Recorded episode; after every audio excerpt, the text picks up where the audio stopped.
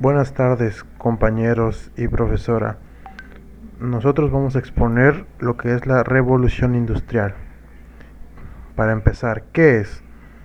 La revolución industrial fue un periodo de la historia donde surgieron cambios tecnológicos y científicos.